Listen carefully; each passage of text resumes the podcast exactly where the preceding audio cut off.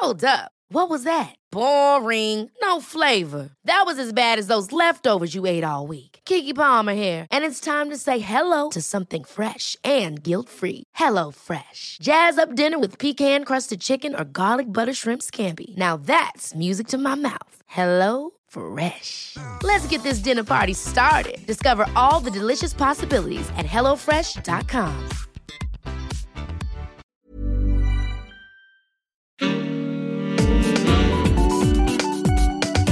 Queer as Berlin. Der Schwule Hauptstadt-Podcast mit Michael Mayer. Weißt du, wo du hier bist? Im georgischen Nationalensemble. Dann zieh ihn gefälligst raus. Also der neue ist doch total eigenartig, findet ihr nicht? Du findest also, er tanzt besser als ich? Junge, das ist nichts für dich. Warum geht das nicht endlich in deinen Kopf rein? Hä? Dein Bruder ist jetzt erst nach Hause gekommen. Ja, Aurora, ich weiß. Danke für die neueste Info. Schreib mir mal 10 Larry. Ich hab nichts. Und was ist das? hä? Hält dir ein. Konzentrier dich. Drei, vier. Das Hauptensemble sucht einen neuen Tänzer. Entschuldigung, wann soll das Vortanzen stattfinden? Sehr bald schon. Ja, das war ein Ausschnitt aus einem der schönsten Filme des letzten Jahres, also der schönsten queeren Filme, muss man ja sagen, als wir tanzten aus Georgien. Und dieser Film ist, wie viele andere queere Filme auch, erschienen beim Salzgeber Filmverleih. Und ich freue mich jetzt, den Geschäftsführer des Salzgeber Verleihs Björn Koll in der neuen Folge von Queers Berlin da zu haben. Hallo Björn. Herzlichen Dank. Ja, wir wollen heute über den queeren Film reden, ein bisschen darüber, wie es euch ergangen ist im Corona-Jahr, über die Berlinale. Aber lassen Sie mal anfangen, um mal so ein bisschen auf den gleichen Stand zu kommen. Ähm, Salzgeber ist ja schon eine sehr alte, also was alt, aber sagen wir mal Mitte der 80er Jahre gegründet, ähm, von Manfred Salzgeber, früh verstorben leider. Ähm, erzähl mal nur so kurz, ähm, was macht ihr alles? Also ihr macht ja jetzt nicht mehr nur Filmverleih, ihr habt ja auch so ein paar andere Standbeine. Nur mal, damit man so eine Vorstellung mal hat, wie eure Firma aufgestellt ist. Naja, Salzgeber kümmert sich halt um Dinge, wo immer wir das Gefühl haben, da muss man sich mal reinsetzen, da muss man mal was tun. Und das ist natürlich traditionell bei uns seit über 35 Jahren das Kino. Auch wirklich Kino und nicht alles andere, sondern auch mit der Priorität auf das gemeinsame Schauen von Filmen in schönen dunklen Räumen. Und ein bisschen durch Zufälle, das hatte was mit der Insolvenz von Bruno Gmünder zu tun, konnte ich mir einen Spaß äh, erlauben und mich jetzt auch ein bisschen mehr um Bücher kümmern. Und da gibt es seit jetzt auch schon ein paar Jahren die Salzgeber Buchverlage, die im Prinzip mit Albino, aber auch dann mit Männerschwarm, die Hamburger Kolleginnen sind dazugekommen und der Bibliothek Rosa Winkel. Dann haben wir auch noch die Erotik Bruno Books. Wir machen Kalender. Da mache ich, äh, was mir äh, die größte Freude überhaupt bereitet, mache ich äh, nackte Männer. Nach mache ich nackte Männer in äh, äh, Bildbänden. Das hat ein bisschen was mit meinem privaten Hobby. Das ist Fotografie und Sammeln von Fotografie zu tun. Aber das ist jetzt und, sozusagen nur euer Spielbein quasi. Also Film ist jetzt schon das Haupt natürlich, logischerweise. Nein, die Kollegen sind mittlerweile ein veritables, anständiges Unternehmen und machen Gewinne, wie sich das gehört. Und finde ich, machen eine super tolle Arbeit. Und es gibt auch äh, verstärkt äh, äh, Schnittstellen oder Übereinstimmungen, die mich sehr freuen. Das ist zum Beispiel äh, Buch und dann der Film Der Prinz, äh, wo es einem gelungen ist, äh, im Prinzip zeitgleich zur Filmveröffentlichung dieses Buch auch wieder zu entdecken.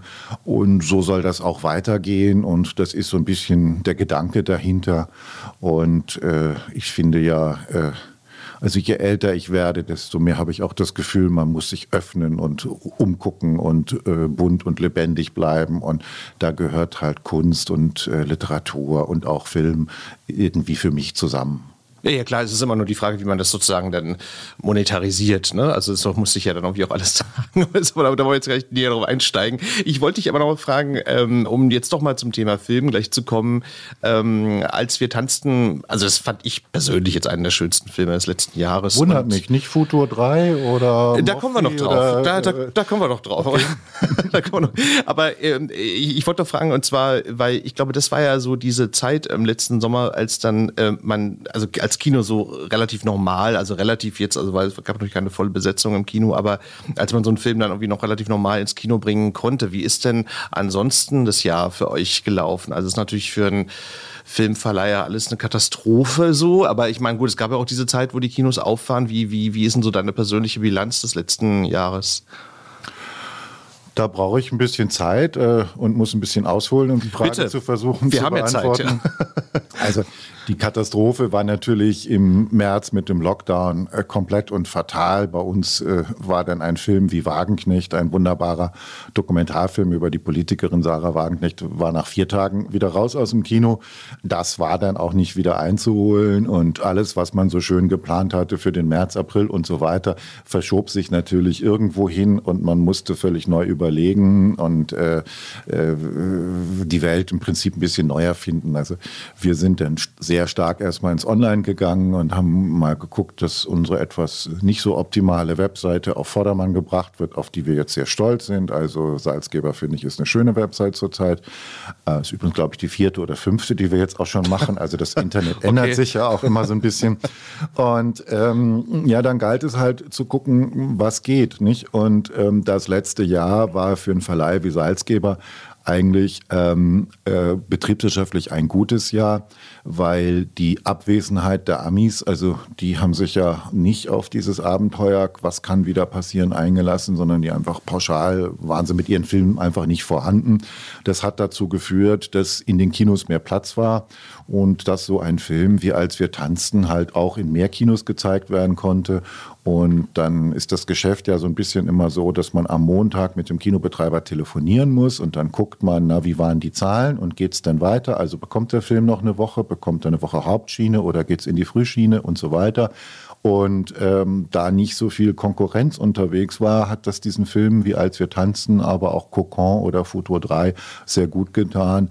Und äh, wenn du jetzt nach den zahlenmäßigen äh, Ergebnissen fragst, dann sind das so 40.000 Besucher, was für einen kleinen, der Film spielt zwar in Georgien, ist aber nominell übrigens ein schwedischer Film, also für einen kleinen europäischen Film schon ein ganz anständiges Ergebnis ist und was uns sehr gefreut hat, weil ich finde, das einfach ein, war auch, finde ich, ein super Film für die Zeit, ja, hat Spaß gemacht, aufgemuntert, war nicht depressiv, war nicht irgendwie. Ja, ich finde halt auch so schön, der war auch so, so, so georgisch im Sinne von, dass man so diese Kultur da so, so ganz schön auch kennengelernt. Also ein Teil auch mal der Kultur in Georgien. Ne? Na, ich hoffe, du hast mitgewippt und mitgetanzt und einfach ein bisschen Spaß gehabt bei dem Film. Ja, ich habe schon einen georgischen Tanzkurs belegt, genau. nee, aber das fand ich ganz schön, also dass der so eine gewisse Authentizität hatte halt, ne? Also das fand ich an dem Film ganz, ganz, ganz schön.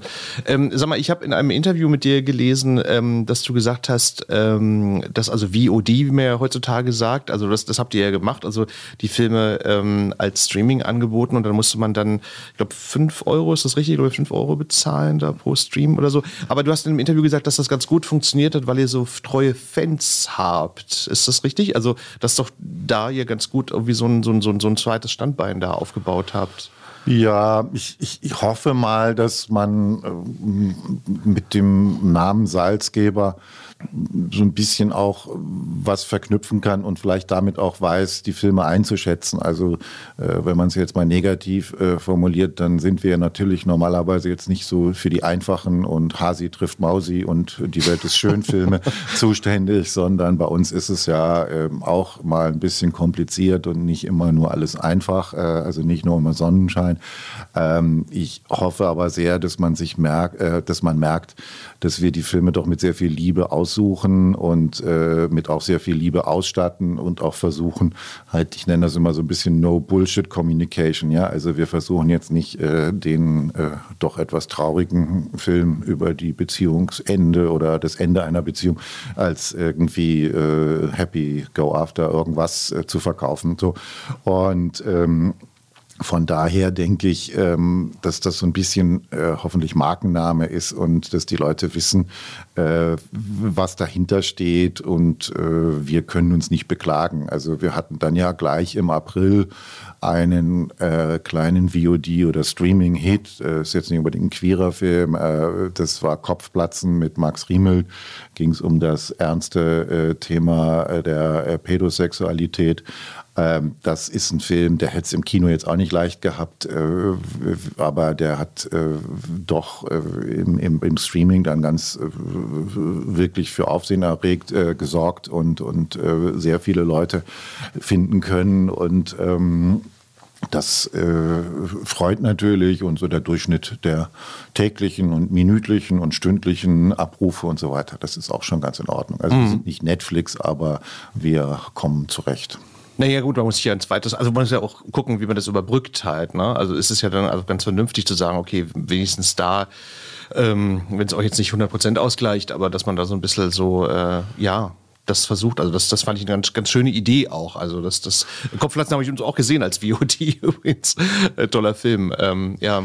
Na, wir sind ja für unsere Filmemacher und die Produzenten verantwortlich, nicht? Und wir können ja nicht, ähm, also ich habe jetzt nicht die Monate zusammengezählt, also jetzt wie viel Lockdown 1 und Lockdown 2, aber das führt natürlich dazu, dass äh, viele Filme einfach nicht wie geplant gestartet werden können. Wir können nicht alles bis zum St. Nimmerleinstag aufschieben, weil möglicherweise zum Beispiel da andere beteiligte Fernsehsender oder so weiter warten. Also wir müssen dann was machen und da muss man halt für jeden Film immer das Richtige versuchen zu finden. Und Aber sag mal, wie ist denn, weil mich das mal interessieren würde, wenn, wenn ihr jetzt sagt, okay, ihr könnt euch vorstellen, das machen wir jetzt als VOD, also statt dem Kinostart, weil es momentan nicht geht, ähm, trifft das eigentlich auf offene Ohren oder sagen die Produzenten dann nee und äh, wollen wir nicht, weil, also wie, wie ist denn das? Man muss das ja absprechen, logischerweise. Ähm, wie, wie, wie ist das eigentlich? Naja, manchmal ist es die Mangel an, der Mangel an Alternativen. Also wenn zum Beispiel Kopfplatzen schlichtweg einfach ist gar kein Kinofilm als Kinofilm finanziert, sondern das ist eine Fernsehauftragsproduktion, äh, um es so zu sagen, vom äh, Südwestrundfunk. So und die hatten oder haben alle Rechte äh, an dem Film und es war ein Gentleman's Agreement, äh, weil wir den Film für einen wichtigen Beitrag äh, gehalten haben, äh, dass wir das damit ins Kino probieren können. Das ging nun nicht und äh, gleichzeitig war klar, dass der Film ab September oder Oktober im SWR ausgestrahlt werden soll. So. Und dann kann ich jetzt einfach warten oder gar nichts tun oder ich kann sagen, wir probieren es. Und das ist natürlich so ein bisschen, äh, was uns auch ausmacht, dass wir dann halt immer versuchen, irgendeine Lösung anzubieten. Hm. Ähm, wie ist es bei euch eigentlich? Ähm, äh, bei Koslik hat er ja immer erzählt, er als Berlinale Filmdirektor, er reist durch die Welt und guckt sich immer die ganzen Filme an und dann muss man Filme ablehnen oder einladen oder was auch immer. Ähm, wie ist denn das bei euch? Also nur seid ihr ja kein, kein Filmfestival, aber kommen die Produktionsgesellschaften auf euch zu oder auch Regisseure? Oder also wie kommt ihr eigentlich an die Filme, die euch interessieren? Wie funktioniert das eigentlich? Ja, also irgendwann mal ist ja die Welt ein bisschen digitaler geworden und äh, jetzt weiß ja jeder, dass äh, sozusagen einen Film in Chile online zu stellen und sich das dann hier anzugucken, ist jetzt nicht große Voodoo-Kunst. So. Also von daher würde ich das Wort von Dieter mal ein bisschen bezweifeln. Äh, äh das betrifft natürlich noch die Zeiten, als wir große, schwere 25 Kilo äh, fette Kopien durch die Ich habe es ja absichtlich so. etwas zugespitzt. Äh, ja. also. ich will damit sagen, dass äh, wir, glaube ich, äh, sehr schlecht drauf wären, wenn wir nicht äh, unsere Netzwerke hätten und auch wissen, wer was macht. Das geht ja über Jahre. Also äh, wenn da wird ein Film geplant, das gibt ein Buch, dann wird er finanziert, dann wird er gedreht, dann wird er noch geschnitten in der Postproduktion. So, also manche Filme habe ich garantiert fünf, sechs Mal in diversen Schnittfassungen und sonst wie geguckt, äh, um, um einfach dran zu bleiben. Und wenn ich jetzt nicht auch schon wüsste, was wir ungefähr nächstes oder übernächstes Jahr machen, dann äh, hätte ich, würde ich meinen Job nicht richtig machen oder so. Okay. Äh, und das äh, ist, glaube ich, so eine Geschichte, die man dann so nach draußen mal zählen kann, dass man andauernd durch die Welt reisen muss. Bin ich übrigens auch. Also ich bin furchtbar viel geflogen, ist auch nicht gut für meine Ökobilanz. Wir haben in diesem Jahr gemerkt, braucht man alles nicht. Also es ist zwar null Freude, alles online zu gucken. Ja, es macht überhaupt keinen Spaß. Es kotzt mich wirklich an. Ich würde so wahnsinnig gerne wieder auch so im also, äh, Festival in im Market Screening, das finde ich super cool. Ja, das ist, ist, so meine Lieblingsbeschäftigung, natürlich auch Festivalsfilme zu entdecken. Ähm, aber es geht halt auch ohne. Und äh, ja. Mhm. Ähm, aber weil du gesagt hast, ähm, dass ihr, kennt man ja auch von euch, also ihr habt ja eben nicht so Hasi- und Mausi-Filme, aber wenn... Äh, das ist eine schöne Formulierung. Ja, das ist eine schöne Formulierung, man kann sich so schön was darunter vorstellen, genau. Ähm, aber was ist denn so, also Salzgeber hat ja nun mittlerweile da auch einfach einen, äh, einen Ruf und man hat ja auch, verbindet damit ja auch was, also ist ja eine schwere Frage wahrscheinlich, aber wenn du jetzt so Filme sichtest, wie man ja so schön sagt, ähm, was zwickt euch denn so an? Also wo würdest du sagen, okay, das ist jetzt eine Geschichte, ähm, das ist was für Salzgeber? Oder anders gefragt, was ist es nicht? Also, so, also wo würdest du sagen, ist das so ein, so ein Salzgeber-Film? Auch das ist ein bisschen komplizierter, weil wir ja äh, 18 Menschen sind, die bei Salzgeber arbeiten. Und äh, wir haben eine Grundregel, dass zumindest einer für den Film brennen muss. Äh, das muss jetzt nicht unbedingt ich sein. Äh, also einer der 18. Der einer der 18 muss wirklich sagen, ey, dafür springe ich aus dem Fenster. Das okay. ist, ist, der geilste Film und Ein überhaupt Mord begehen. Alles so.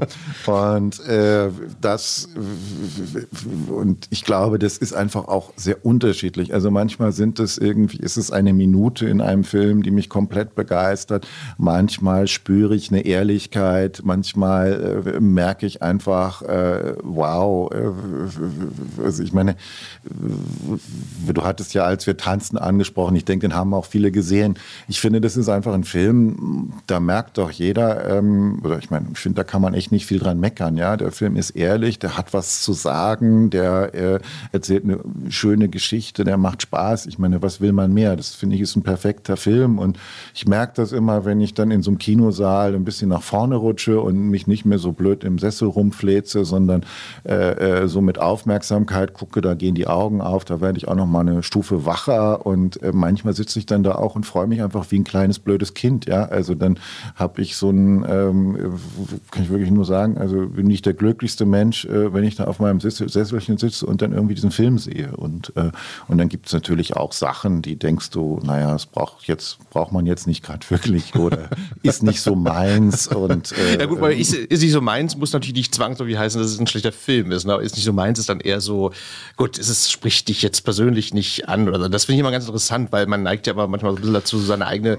Befindlichkeit so dann zu verabsolutieren oder so. Ja, aber das erlauben wir uns schon auch ein bisschen. Also wenn jetzt alle kalt bleiben beim Film, dann kann es äh, nicht noch so. so. sehr geschnitten Brot sein nach der Logik. Ach, ja, das ja. ist äh, schwul und äh, ja, ja.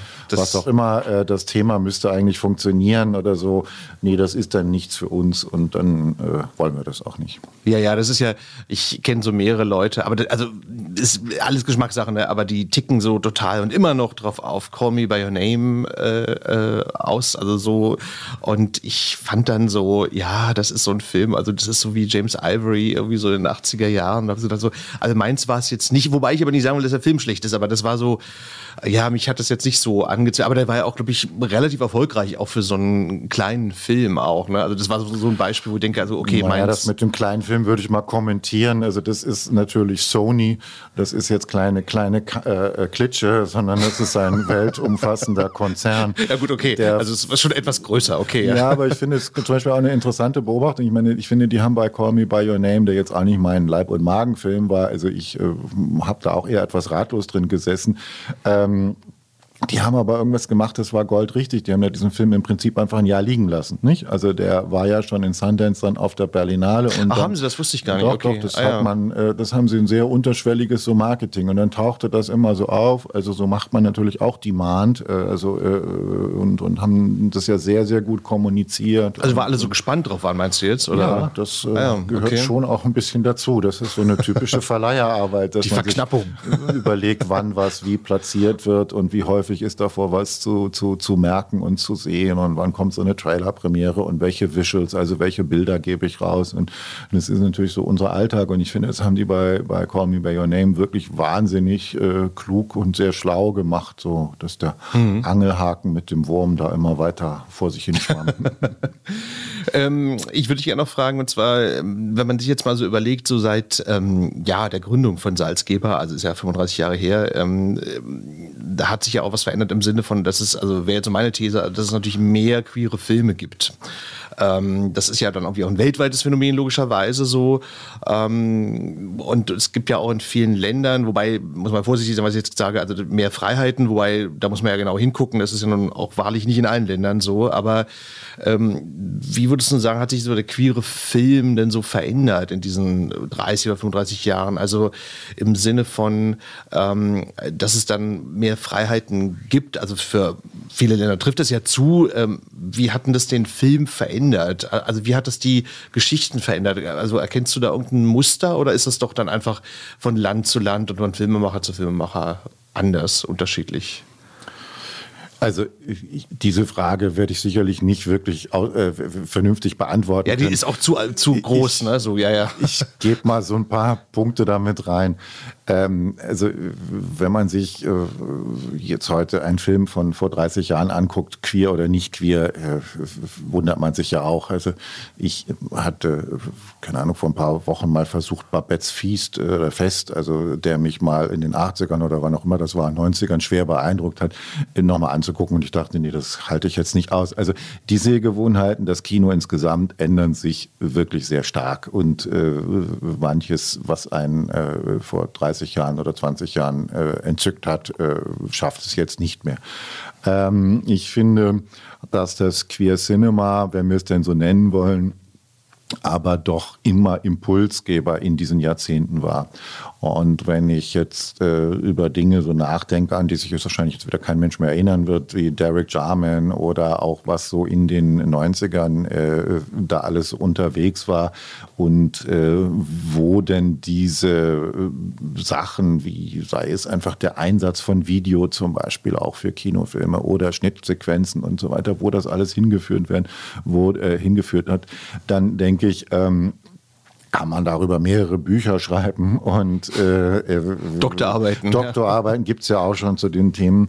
Äh, und ich denke, ähm, dass das ein ongoing Process halt ist. Und das ist natürlich auch das Schöne am, am Kino im Prinzip.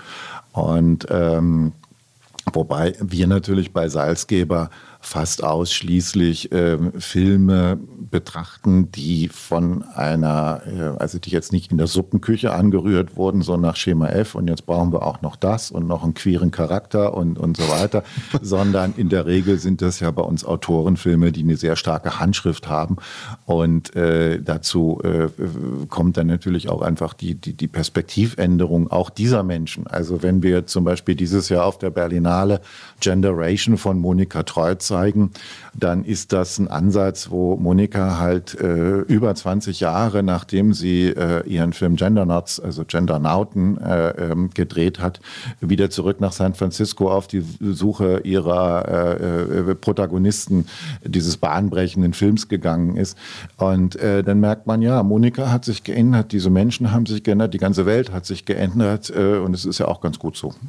Hm, also zum Thema Berlinale äh, kommen wir noch, aber ich habe, äh, weil du vorhin Futur 3 erwähnt hast, ähm, also ich fand den auch wirklich äh, toll, ähm, aber ich habe äh, gedacht, als ich den Film gesehen habe, also für alle, die es noch nicht gesehen haben, ähm, da geht es ja um ähm, also schwulen Sohn einer iranischen Einwandererfamilie, so kann man das ja sagen, so und die ganzen Verstrickungen und die Liebesgeschichten, die man da so hat, so. Und ähm, das Tolle an dem Film fand ich halt, dass der so ähm, das alles in so einer unglaublichen Normalität dargestellt hat. Also es ist ja das Normale, was man ja erwarten würde oder landläufig erwarten würde, wäre ja so äh, iranische Eltern und es ist alles ganz schwierig und irgendwie Sohn wird verstoßen und was auch immer. Und das war ja alles nicht in dem Film. Wir und nennen das Post-Coming-out. Genau, Post-Coming-out, auch ein schönes Wort, genau. Und äh, ich habe dann nur so gedacht, als ich den Film gesehen habe, okay, also ich glaube vor, naja, selbst vor 20 Jahren oder so hätte man so einen Film noch nicht gedreht. Also mit dieser Tonlage, weil die Zeit einfach noch eine andere war. Das war so ein Beispiel, wo ich dann gedacht okay, da hat sich dann echt was zum Positiven verändert. Ja, aber das finde ich auch wirklich ganz, äh, also wirklich sehr erfreulich, nicht? Dass, ähm, ich meine, wir kriegen ja auch sehr viele Kundenzuschriften, ja, und die beschweren sich ja auch immer nicht schon wieder ein Coming-out-Film Coming-out-Filme sind trotzdem das, was am besten läuft. Äh, dann sagen ja mal alle nicht immer nur so junge Protagonisten. Ist auch Quatsch, ja. Also, Aber wo ich gar nicht äh, verstehe, weil die müssen ja den Film nicht schauen, wenn es ihnen nicht gefällt. Also ich meine, warum beschweren die sich denn? Also, man muss ja den Film nicht gucken, wenn er nicht. Ach, das Internet bringt ja doch so manche manches zum Vorschein und jeder, hat, jeder hat eine Meinung zu allem. Das ist ja auch in Ordnung. Also, ja, das stimmt, das ist richtig. Ja.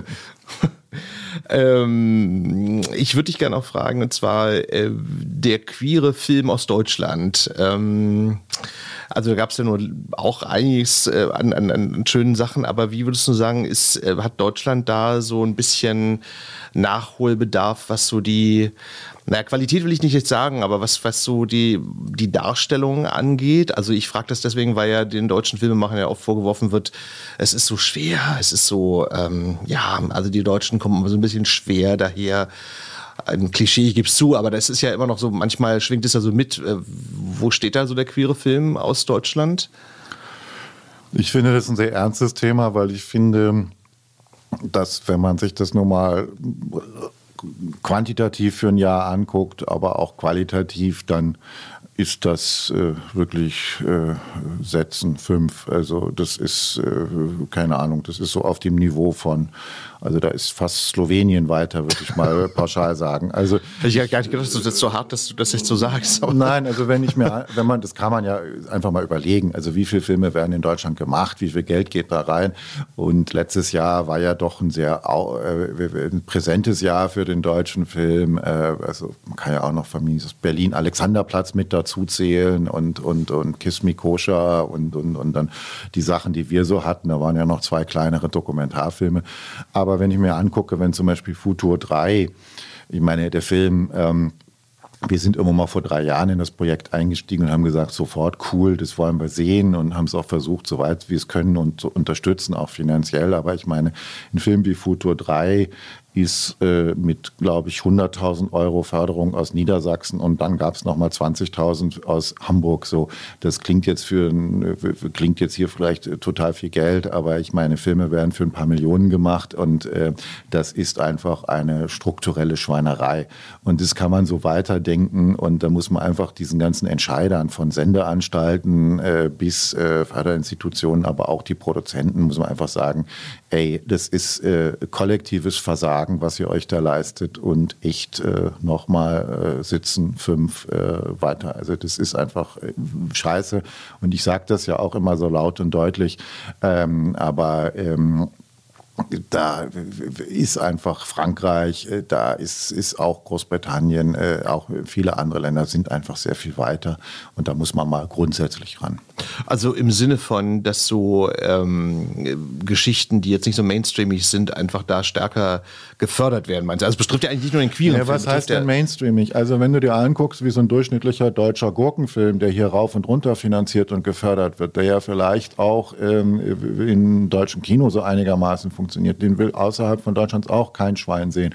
Bei den deutschen queeren Filmen, also dem Paar, kann man ja wenigstens noch davon ausgehen, dass sie in eine Art Netzwerk gehen und dass es dafür von Polen bis äh, Großbritannien, äh, äh, USA, überall gibt es dafür spezialisierte Verleiher, also Kollegen sowie Salzgeber, die diesen Film in die Hand nehmen und damit das versuchen, das Beste zu machen. Es gibt ein Netzwerk von Hunderten von queeren Filmfestivals. Also die Filme werden ja wenigstens gesehen. Mhm. Äh, äh, und äh, außerdem berichten sie halt auch von einem Deutschland, so wie es halt Gott sei Dank mal jetzt ist oder mal werden soll und äh, äh, erzählen nicht nur immer die gleiche Suppenschüssel. Ja? Also das ist, äh, finde ich, ein echtes strukturelles Problem. Ich könnte das jetzt auch zahlenmäßig äh, äh belegen, aber... Nee, musst du nicht, aber was mich daran wundert, ist, die Kritik ist ja jetzt nicht so ganz neu. Ne? Also ist ja eigentlich schon so seit, äh, naja, weiß nicht, also ist bestimmt schon 20 Jahre alt. Also, wie, also in den 90ern gab es ja dann auch diese, diesen, diesen Trend zu diesen fürchterlichen Komödien Medien, die aus Deutschland kamen. Ähm, und irgendwie hat man das Gefühl, es ändert sich nicht so viel. Nein, ne? es ändert sich herzlich wenig. Man kann sich auch fast die Karrieren der queeren Filmemacher angucken. Die haben es entweder wahnsinnig schwer, wenn sie queere Filme weitermachen. Meistens äh, haben sie auch noch einen Rest Schleue oder müssen sich um ihr äh, Lebensunterhalt besorgen und machen dann halt andere Sachen. Äh, dann vielleicht irgendwann mal wieder einen queeren Film, versuchen es dann aber auch mit dem Mainstream. Also das kann man sich in allen Details irgendwie angucken und sagen, da ist irgendwas nicht wirklich äh, in Ordnung. Mhm. Und ähm, wenn wir mal so ganz kurzen Schlenker machen, also die Streaming-Dienste sind ja ähm, eine Konkurrenz fürs Kino, muss man ja klar sagen, wobei die natürlich für manche Produzenten natürlich auch so eine Möglichkeit darstellen. Also wenn sie jetzt irgendwie so im Serienbereich tätig sind oder manche Filme werden ja auch irgendwie da produziert, ähm, da heißt es ja dann immer so, oder ist ja auch so die ganz, ich habe jetzt noch keine empirische Studie gemacht, aber es ist ja oft so, dass da queere Charaktere vorkommen in den Serien oder Filmen.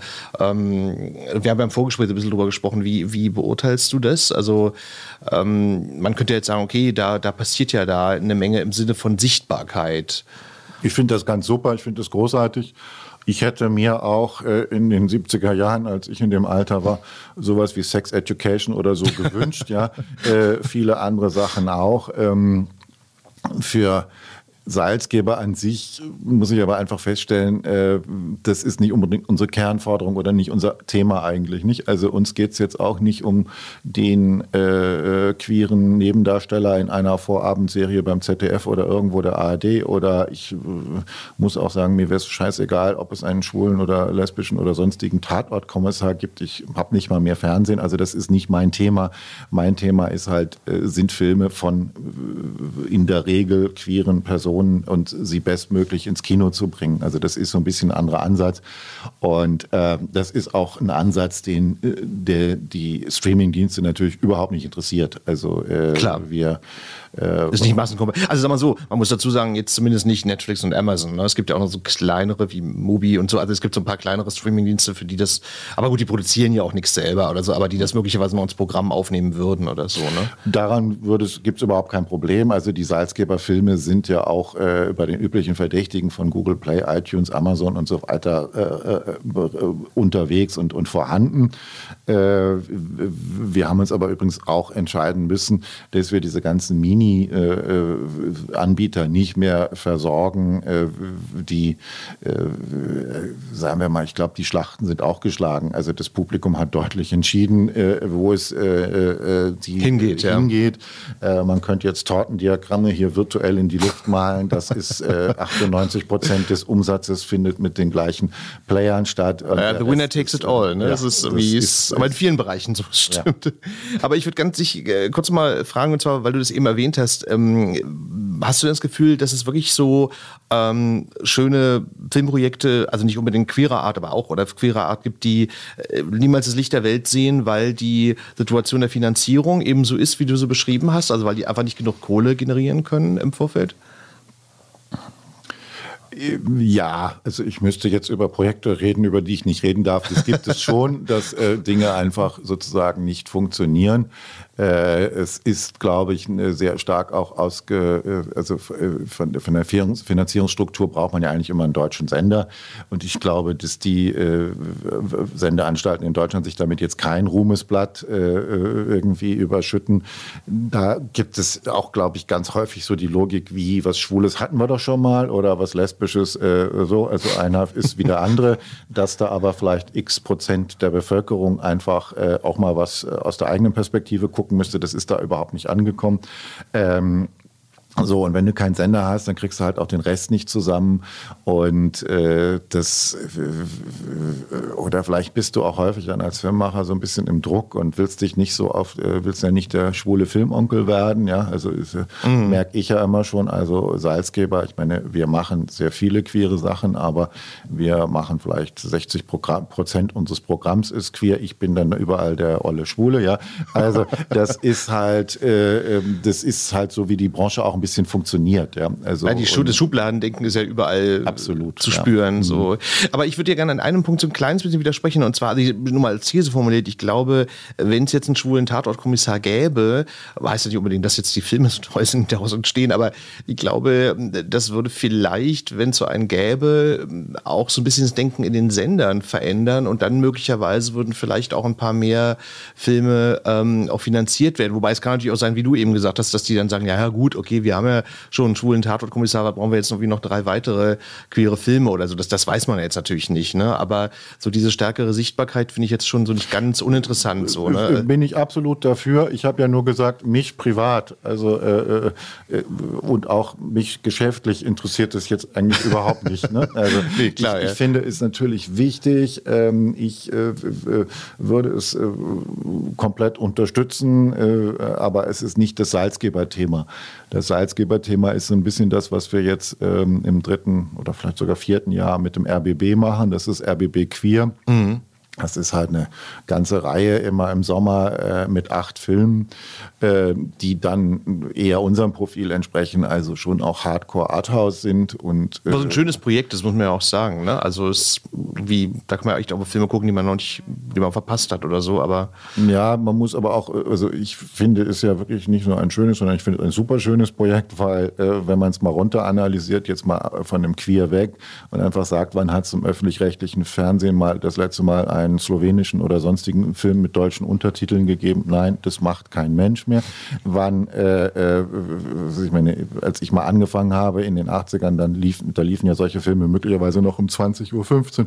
Dann war es irgendwann mal 22 Uhr. Jetzt ist es halt 23.45 Uhr. Oder 1 Uhr nachts. 1 Uhr nachts oder was auch immer noch für Sendezeiten überhaupt erfunden werden können. Gott sei Dank gibt es da ja die Mediatheken Nein, aber dass sowas ähm, überhaupt möglich ist, also das entspricht halt äh, so ein bisschen unserer Decke, äh, äh, äh, Entschuldigung, Denke ist halt natürlich ein absolutes Exotenprojekt. Und ich verstehe auch jeden, der zum Beispiel dann auch das wieder kritisiert und sagt, nee, wir wollen jetzt aber auch mal richtig sozusagen, äh, naja, Call Me By Your Name um 20.15 Uhr haben. Gibt's auch. Ne? Also das ist dann nicht Salzgeber, mhm. aber äh, diese Art von äh, Programmierung, finde ich, die müsste viel häufiger sein, ähm, dass einfach auch äh, queere Stoffe auch in der Hauptschiene laufen. Dann wissen die Leute aber immer nicht mehr, dass es eigentlich diese Sendeplätze gar nicht mehr gibt. Also es gibt gar keinen 20.15 Uhr Filmslot mehr, da laufen ganz andere Sachen. Aber mhm. okay. Ja, das ist ja wirklich auch sehr positiv mit den Mediatheken. Das, also dieses, also das Problem ist aber nicht mehr da, so wie früher, genau. Ich finde es da auch sehr interessant, die Abrufzahlen zu sehen, die äh, sind dann doch richtig gestapelt. Also das ist natürlich dann wieder ein Medium, das erreichen wir nie und nimmer mit unseren Mitteln. Ich finde es auch zum Beispiel beim RBB wahnsinnig interessant zu sehen, was ist die Verteilung zwischen Berlin und was ist Brandenburg. Und äh, da ist es dann gar nicht mehr so stark Berlin. Da merkt man, äh, dass die Szene hier schon ganz gut versorgt ist oder doch vielleicht die Sachen schon irgendwie mitgekriegt hat. Aber ich denke mir dann immer, wenn da irgendwer mal im Eberswalde so mit 16 oder 17 und dann noch äh, das irgendwie so guckt und mal die Chance hat, überhaupt was anderes zu sehen oder einen Film mit einer anderen Perspektive, dann denke ich mal, yay, Message completed. Ja, das ist gut so und, und dafür ist sowas eigentlich auch da. Ja. Stimmt. Ähm, nun stehen wir ja kurz vor der Berlinale, die, wie wir alle wissen, jetzt erstmal nur online stattfinden wird ähm, fürs Fachpublikum und dann eventuell, so Gott will, im Juni auch noch als Publikum. Also das finde ich ja sowieso einen sehr sportlichen Plan, den sie da haben. Aber gut, das war jetzt mal Corona beiseite. Aber ähm, beeinträchtigt euch das jetzt eigentlich in irgendeiner Art und Weise, dass das jetzt nur online stattfindet? Oder ist das irgendwie, nee, das ist jetzt sowieso wie, ja, wie immer jetzt für euch, oder? Nein, es ist natürlich äh, totally strange und äh, man ist ja auch so ein bisschen Gewohnheitstier. Also ich meine, Berlinale Samstag ist immer der Salzgeber Partytag. Also da gehen ein paar tausend Leute durch unser Büro und äh, das ist äh, das ist halt der Moment, wo man alle wieder trifft und und und und auch viele neue kennenlernt und und das ist eben natürlich irgendwie eine, eine merkwürdige Erfahrung, dass wir jetzt halt das alles online machen sollen und das ist natürlich auch ähm, schwierig, dass sich da eine Begeisterung über äh, trägt. Ja, also äh, den Film im Publikum zu sehen und zu spüren, da ist jetzt irgendwas auch bei anderen Menschen und das steigert sich irgendwie und, und, und das ist irgendwie äh, was Großartiges. Das äh, wird es natürlich in dieser Form nicht geben. Also da sind jetzt irgendwelche akkreditierten Menschen, die klicken lustlos um 9 Uhr morgens, um 10 Uhr morgens, um 11 Uhr, was auch immer, also auf diese einzelnen Slots und versuchen möglichst viel dieser hunderte von Filmen zu gucken. Das ist schon ziemlich unsexy. Mhm. Es ist aber ein bisschen weniger als sonst. Ne? Aber es macht natürlich trotzdem äh, die Sache nicht, nicht sexier. Also, aber ich glaube, es ist so ein Drittel weniger an Filmen, glaube ich, diese ja, haben. Was für so, uns ne? ein bisschen das Problem ist, weil natürlich so ein Film, bevor er dann ins Kino geht, braucht immer so ein bisschen das Label, nicht? Also, und wenn man weiß, der Film war auf der Berlinale oder war in Cannes oder in Venedig Und durch diese Programmbeschränkung, ja gerade in den Nebenreihen, äh, merken wir schon, äh, das heißt dann einfach für uns, der Film läuft jetzt nicht auf der Berlinale. So, und wo läuft er dann? So, dann äh, ist die nächste Station Juni Filmfest München, ja, läuft er mhm. dann auch nicht oder was auch immer. Ne? Mhm. Also, das sind dann schon große Ratlosigkeiten, die sich gerade so bei Regisseuren, Produzenten und äh, wir müssen das dann ja aushalten, äh, so ein bisschen einstellen, äh, wo ähm, natürlich für die Menschen, die so einen Film machen, das auch wirklich wichtig ist. Nicht? Also Klar. Das, das Festival, der nicht der rote Teppich, das ist ja alles egal, aber der Kontakt zum Publikum, das Gespräch. Dafür machen diese Menschen ja diese Filme, dafür leben die nicht. Und mhm. äh, äh dass das jetzt einfach so rüde weg ist, äh, ja, nicht ja, schön. Ja. Aber wenn wir jetzt schon mal über Berlinale sprechen, ähm, wir haben ja den Film schon angesprochen, äh, Gender Nation heißt der? Gen Generation. Generation, Entschuldigung, mhm. Generation von Monika Treut. Das ist ja ein Film, den ihr bei der Berlinale habt. Äh, vielleicht kannst du ja trotzdem so ein bisschen Werbung mal machen für den Film. Also gut, der läuft schon erstmal auf der Berlinale. Macht ja überhaupt keinen Sinn, wenn ich jetzt Werbung für den Film mache, weil den kann ja keiner sehen, außer die akkreditierten Gäste. Also äh, äh, wir zeigen drei Filme im offiziellen Programm. Okay. Das ist Das Mädchen und die Spinne, der läuft im Encounters, also in diesem zweiten Wettbewerb, der jetzt ins zweite Jahr geht. Ist eine äh, Geschichte, die äh, vielleicht für die Berliner ganz spannend ist, weil von Sylvain und Romain Zürcher, die hatten hier das, äh, äh, das merkwürdige Kätzchen vor, ich weiß gar nicht, ein paar Jahren im Programm der Berlinale und das war so, so, so zumindest glaube ich bei der Presse und bei vielen Menschen, die ihn gesehen haben, so ein Hit, weil der Film war sowas von anders und äh, na, durchgeknallt ist jetzt nicht positiv. Du merkst, ich bin jetzt auch noch nicht so richtig auf die Filme eingestellt. Ja, ich kenne den auch nicht offen gestanden, aber gut. Ja, das, äh, das war einfach irgendwie ein Film, der hat einem so mal wupf. Also das äh, okay. großes Spaß und so ein bisschen ist es bei das Mädchen und die Spinne auch. Also alles ist anders, als man es erwartet. Also was so Filmsprache angeht und der zeigt auch, was Kino so mal kann. Und also den werden wir dann im Juni in welcher Form auch immer dem Publikum vorstellen. Gleiches gilt auch für eine Berliner Produktion Glück von Henrika Kull. Ähm, eine Liebesgeschichte, die in einem, jetzt muss ich auch suchen, ob das immer die richtigen Worte sind, die in einem Bordell spielt. Also zwei Sexworkerinnen verlieben sich äh, an so einer Ort, wo halt äh, eigentlich äh, äh ja, Sex irgendwie Sex eine Ware ist, äh, mhm. verlieben sie sich ineinander. Ähm, dass das nicht unbedingt so gut ausgeht, kann man sich auch vorstellen. Und dann zeigen wir halt noch, noch Generation von Monika Treut, hatte ich ja schon erzählt. Also die Gendernauten, die äh, äh, Menschen, die zwischen den Geschlechtlichkeiten oder mhm. der Definition der Geschlechtlichkeiten, männlich, weiblich, was auch immer, hin und her äh, äh, diffundieren oder sich bewegen. Und das sind aber ähm, alles AmerikanerInnen, ne? Ja, oder sie ist nach Amerika gefahren, ne? Genau. genau ja weil es dieses äh, also Phänomen, äh, das war ja, also San Francisco war damals das Zentrum und äh, da landet sie jetzt auch wieder, übrigens wieder mit Elfie Mikisch, ihrer Kamerafrau, und, die auch mit Rosa von Braunheim oft zusammengearbeitet viel hat. gearbeitet ja. hat, ja. Und äh, landen sie in San Francisco, aber da kann sich das natürlich keiner mehr erlauben, überhaupt zu wohnen, weil die Mieten äh, explodiert sind. So, also äh, dann muss die arme Monika sich also auch an die exotischen Reiseorte da begeben, auf der Suche nach ihrem Protagonisten. Verstehe, die ja alle dann älter geworden sind, genau, wie wir alle.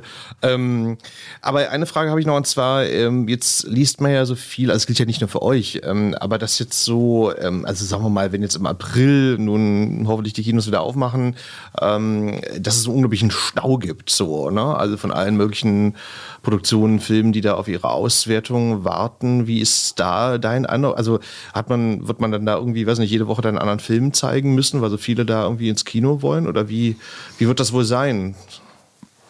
Ehrlich gesagt, habe ich keine Ahnung. Also äh ich äh, habe mich ja im März letzten Jahres dann mal so hingesetzt und gedacht, na, was ist denn jetzt eigentlich los? Und dann habe ich mir gesagt, na okay, wenn es schlecht läuft, läuft es 18 Monate. Ähm, das war ja, glaube ich, schon äh, zumindest weitsichtiger als viele andere. ich wollte gerade sagen, das ja ähm, die Weitsicht bewiesen. So. Ja, äh, äh, naja, und so haben wir dann halt auch die, die Abläufe oder die Prozesse in der Firma umgestellt. Ähm, jetzt gehe ich ja auch noch bösartigerweise von einem Lockdown 3 ab Oktober, November dieses Jahres wieder aus. Also ich glaube, es geht jetzt eher darum, das Sommerfenster zu nutzen, was im Kino heißt, heißt, dass höchstwahrscheinlich die Kinos wieder mit 25 Prozent, also sehr viel Abstand zwischen den Plätzen und dann hängt es ja mal ein bisschen davon ab, ob man zu zweit oder Klar. zu dritt bucht und so weiter. Also mhm. das sind so mhm. ungefähr die Zahlen. Ähm, ich denke mal, dann wird es halt Freiluftkino, Freiluftkino, Freiluftkino sein. Also wir überlegen bei uns im Hof jetzt auch eins zu machen, einfach um, um einen Ort zu haben, um Filme zu zeigen, okay. weil so viel Freiluftkinos kann man ja gar nicht machen, also äh, oder äh, Filme zeigen. Naja, Friedrichshain ist groß, ne, zum Beispiel so, aber gut, aber äh, du hast trotzdem recht, also klar. ja, halt brauchst aber eine Leinwand, eine PA, einen Projektor und so weiter, da hängt schon so ein bisschen was und da muss auch noch klar. das Ordnungsamt äh, das sich nicht so besonders das alles abnehmen, ja, ja klar. Und äh, ja. dann muss es sich ja auch noch irgendwie, muss es ja auch noch funktionieren. Also ich glaube, das wird so das Sommerszenario sein und ähm, ob das jetzt ein Hauen und Stechen ist, also ob jetzt wahnsinnig Filme, viele Filme versuchen, da irgendwie auf den Markt zu drängeln, das muss man halt so ein bisschen gucken. Ne? Und äh, eigentlich ist die Kernfrage, was machen die Amis? Also das hatte ich ja eingangs schon gesagt, äh, die großen Studios waren im Prinzip kaum präsent im vergangenen Jahr. Das, äh, die haben sich halt dann entschieden, ihren Film gleich zu wem auch immer zu geben. Also das wurde gleich gestreamt. Ähm, dann haben sie es mit Tenet versucht. Das hat mhm. ja nicht so wahnsinnig toll geklappt. Ähm, und äh, wenn sie wieder nicht da sind, ist die Welt eigentlich, glaube ich, in Ordnung, weil man dann hat man Zeit mit den Filmen im Kino. Stimmt, da ist ja viel Platz, den man füllen kann. Das stimmt. Sehr viel Platz, ja, den ja. man füllen kann. Das Problem ist so ein bisschen, wenn man ehrlich ist oder wenn man jetzt mit dem Kinobetreiber reden würde, davon können die nicht leben. Also die Kinos brauchen Klar. halt diese großen Filme. Und, ähm, und äh, jetzt sind die Kinos also werden, glaube ich, ganz gut geschützt so von der Politik und in der Förderung. Ähm, äh, das äh, muss man mal gucken, wie lange das denn gut geht. Aber äh, also und wie sie jetzt aus diesem wirklich beschissenen ähm, äh, Winter kommen und äh, ob sie sich dann wieder ein bisschen mhm. Speck anfressen können, um in die nächste nicht saure Gurkensituation zu kommen. Also äh, ich glaube, das ist alles nicht so ähm, positiv. Da sind viele Fragen noch offen einfach, ne? weil man es nicht genau weiß einfach, ne? wie das laufen wird. So. Ähm, aber mir fällt gerade noch ein, ähm, ich glaube, die York-Kinogruppe, die hat ja auch jetzt so ein VOD-Angebot äh, eingerichtet. So. Sind sie noch dabei? Sind sie ja. noch dabei, genau. Ähm, Björn, ich danke dir sehr, dass du da warst. Ähm, das war sehr spannend. Björn Käufer, Geschäftsführer des Salzgeber Filmverleihs. Aber vielleicht können wir am Schluss noch mal ganz kurz drüber sprechen. Dieses VOD-Angebot, was ihr habt, das geht ja weiter. Ne? Also so, äh, dass ihr immer, wie oft wechselt ihr da? Also wie ist denn das eigentlich? Die, die Filme, das wechselt immer jeden Monat oder wie nee, ist das wir eigentlich? machen jede Woche neun jede Woche und neun. dann gibt's immer mehr. Okay. also, und das ist aber dann schon, man zahlt dann bei euch, aber jetzt ist es kein Abo, sondern man zahlt pro Film sozusagen. Das also. Abo-Modell können wir technisch noch nicht umsetzen. Wir arbeiten dran fahren, wir haben es verstanden, aber das ist noch ein bisschen Arbeit vor uns. Na, ich wollte jetzt nur noch mal Werbung machen, weil das ist wirklich sehr. Der Salzgeber Club, ja. Genau, weil es ist einfach sehr schön, weil man an euch unterstützt und auch die Filmemacher, die kriegen ja sicherlich auch davon was ab, so, ne? Also ich meine, klar, so, ne? Also dass man dann, wenn die Kinos nicht aufhaben, dass man dann wenigstens ein kleines bisschen da so, äh, ja, queere Filme gucken kann und sei es auch nur auf dem iPad oder auf dem Computer oder wo auch immer, so, ne? Also von daher salzgeber.de ist, ich, die Adresse, ne? salzgeber.de. Ähm. Und dann kommt man weiter, ganz einfach Und dann finden. kommt man weiter. Björn, schönen Dank, dass du da warst, ja? Danke, Danke dir. dir. Tschüss. Queer as Berlin. Der Schwule Hauptstadt Podcast mit Michael Mayer.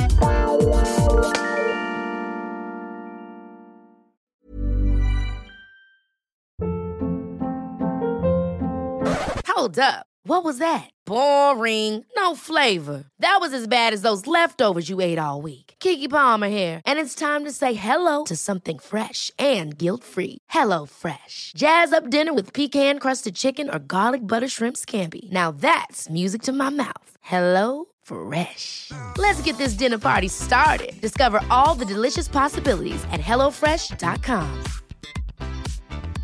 Even when we're on a budget, we still deserve nice things. Quince is a place to scoop up stunning high-end goods for 50 to 80% less than similar brands. They have buttery soft cashmere sweaters starting at $50, luxurious Italian leather bags, and so much more. Plus, Quince only works with factories that use safe, ethical, and responsible manufacturing. Get the high-end goods you'll love without the high price tag with Quince. Go to quince.com/style for free shipping and 365-day returns.